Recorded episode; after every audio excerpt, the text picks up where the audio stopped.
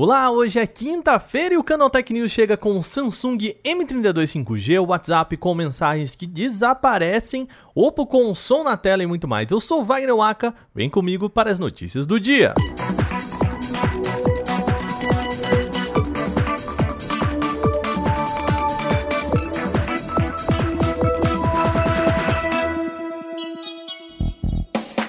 A gente começa o programa falando de smartphone novo da Samsung. A empresa ainda não oficializou o lançamento do Galaxy M32 5G, mas uma página da Amazon pode ter dado spoiler do que vem por aí. Uma publicação da Amazon India informa que o modelo deve ser lançado por lá em 25 de agosto com suporte a 5G.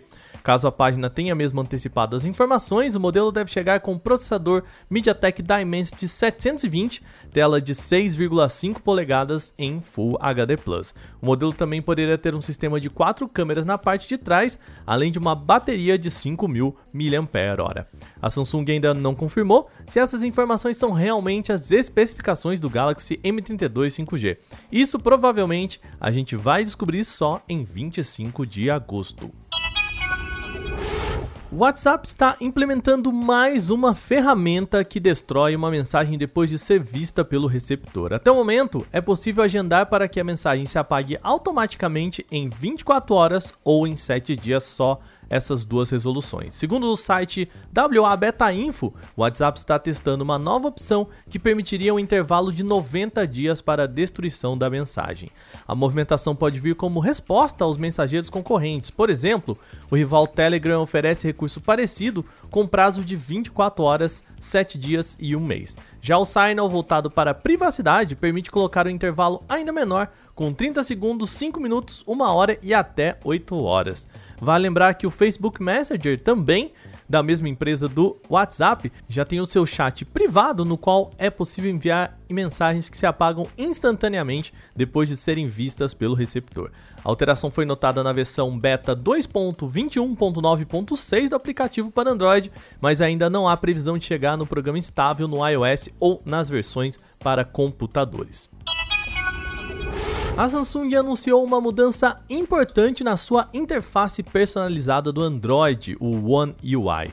A gigante vai parar de apresentar anúncios naqueles aplicativos, sabe, que já vêm instalados no celular, por exemplo, o Samsung Pay, o Samsung Teams e outros.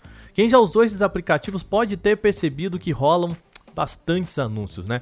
Segundo o presidente da divisão de smartphones da Samsung, o TM Roth, é já no final deste ano que a Samsung vai parar de exibir anúncios nesses aplicativos. A empresa ainda não deu detalhes sobre a sua nova política sobre esses anúncios, mas a novidade é esperada para uma futura atualização do One UI. Nem todo aparelho pode estar incluído nesse conjunto, tá? A fabricante pode optar por exibir anúncios em segmentos focados em custo-benefício, como a linha Galaxy M, e deixá-la somente nos modelos mais básicos, com o objetivo de abater parte do valor do aparelho com vendas dentro dos aplicativos.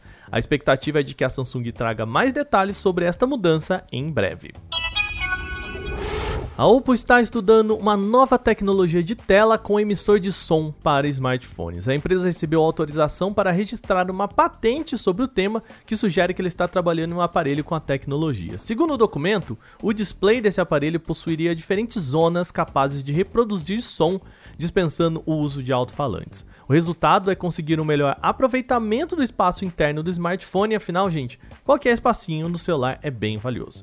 Tais diferentes zonas fariam emissão de forma independente. Assim, o aparelho identificaria a zona em que o vídeo está sendo exibido para que o áudio saia em uma parte diferente de onde está acontecendo a reprodução. Parece um pouco contraditória, mas isso acontece para evitar deformações na imagem causadas pelas vibrações das ondas sonoras. Apesar do documento, a gente lembra que uma patente não é a garantia de que uma tecnologia vai ser necessariamente utilizada a curto prazo ou mesmo aplicada em algum momento da empresa. A Baidu, uma das maiores empresas chinesas, apresentou o primeiro carro com escala máxima de direção autônoma. Isso significa que o modelo não precisa de nenhuma supervisão humana funcionando de forma completamente independente. O carro é chamado de Apollo Robocar e promete ter um nível de segurança bem superior se comparado com a condução de um motorista. Isso acontece porque, além dos inúmeros sensores presentes no veículo, ele também vai atuar com inteligência artificial e machine learning para evoluir seus modos de condução. De acordo com o CEO da empresa, o Lee Yan-hong, o automóvel será capaz de reconhecer comandos de voz para mudar tarefas ou redirecionar o itinerário caso seja necessário. Apesar desse anúncio, foi apenas uma apresentação do projeto ainda em desenvolvimento, tá? A Gigante não ofereceu detalhes sobre o lançamento do Apollo Robocar. Bom, essas foram as nossas notícias de hoje. Antes de a gente fechar, lembre-se, você pode enviar comentários, sugestões e críticas sobre este programa para podcast@canaltech.com.br. Manda o seu recadinho. Este episódio foi roteirizado, editado e apresentado por mim, Wagner Waka, com a coordenação de Patrícia Gnipper. O programa também contou com reportagens de Felipe Ribeiro, Vinícius Mosken, Igor Almenara, Alvenir Lisboa e Gustavo de Lima Inácio. A revisão de áudio é da Mari Capetinga. Agora a gente vai ficando por aqui nesta quinta. Uma boa noite. A gente volta amanhã com mais notícias. Até lá.